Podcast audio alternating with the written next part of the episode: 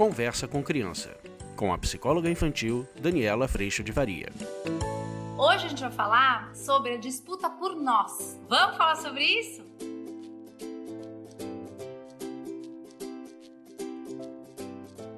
Eu recebi mais uma pergunta a pergunta é assim, ó: e como lidar com essa disputa por nós? Vivo muito isso na hora de dormir, mas elas estão juntas, não conseguem dormir, e uma tem extrema necessidade de mim para dormir, sendo que a outra quer estar comigo também. E agora, como é que a gente faz isso, né? Eu lembro muito de uma cena muito comum aqui em casa, que é assim, às vezes eu tô com a filha mais velha ou com a menor, tanto faz. E tô num chamego, seja no sofá, fazendo cosquinha, rindo, batendo um papo, tamo assim, a gente tá em algum momento gostoso gostoso. Chega a outra filha e fala frases do tipo: vê se você já não ouviu isso. Você só fica com ela, você só ri com ela, você só deita com ela, você só isso com ela, você só se diverte com ela, você tarará, tarará, tarará. Gente, vamos analisar isso de perto, tá certo? A hora que a gente começa a pensar que um a falta ou o desconforto ou essa sensação não poderia estar acontecendo, a nossa tendência é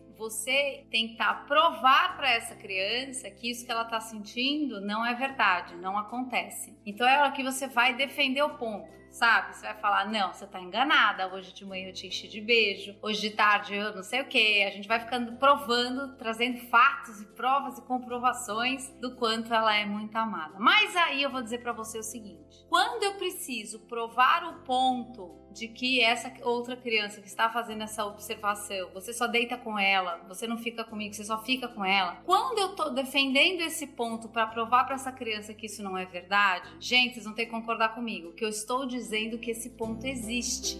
Para pensar? Para pensar.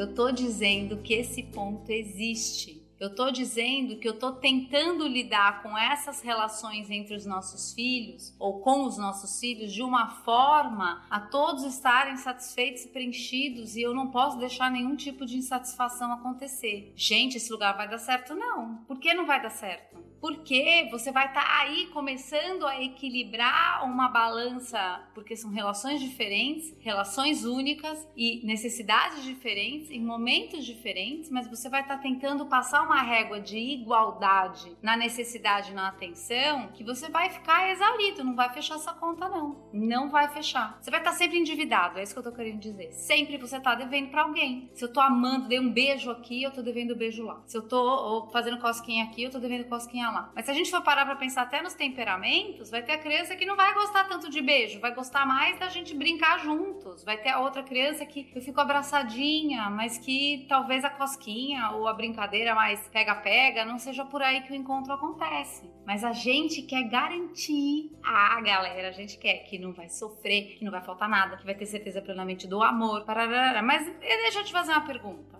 Por acaso existe a possibilidade de você não amar? Por acaso você não ama os seus filhos com canais de amor independentes infinitamente? A gente ama enorme, é um amor gigante. Mas a filha mais velha tem um amor gigante dela e a filha menor tem outro amor gigante dela, mas não tira amor de uma para dar para outra. Não. A atenção é sim dividida, as relações são únicas, afinal de contas, são pessoas únicas, porém, não é uma métrica do amor no sentido do como isso acontece. Isso é fluido.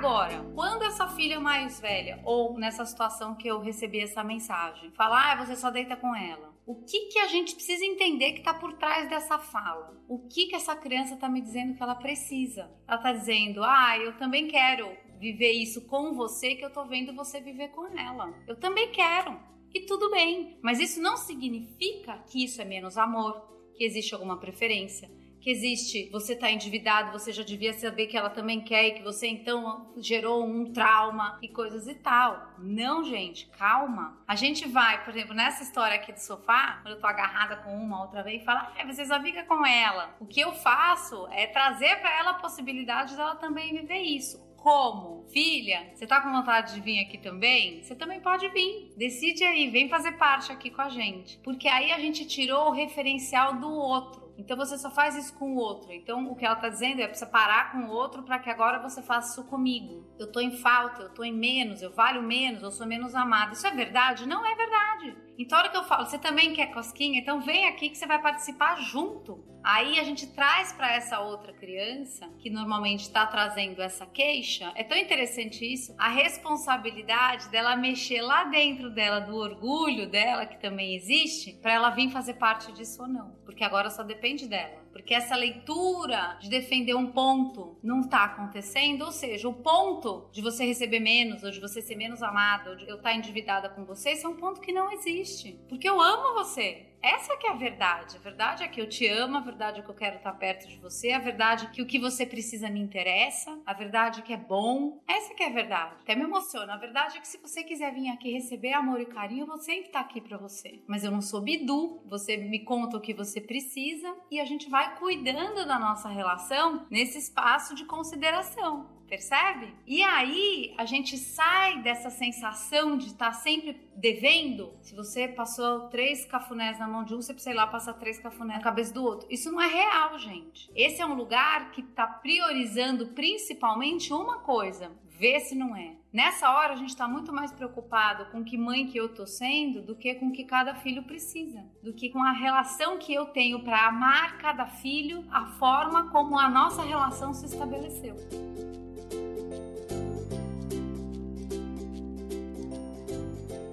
Eu agradeço muito a tua presença aqui. Eu agradeço muito a presença de Deus no meu coração. E a gente se vê na próxima. Fica com Deus. Tchau! Você acabou de ouvir Conversa com Criança, com a psicóloga infantil Daniela Freixo de Faria. Mande seu e-mail para conversa@danielafaria.com.br.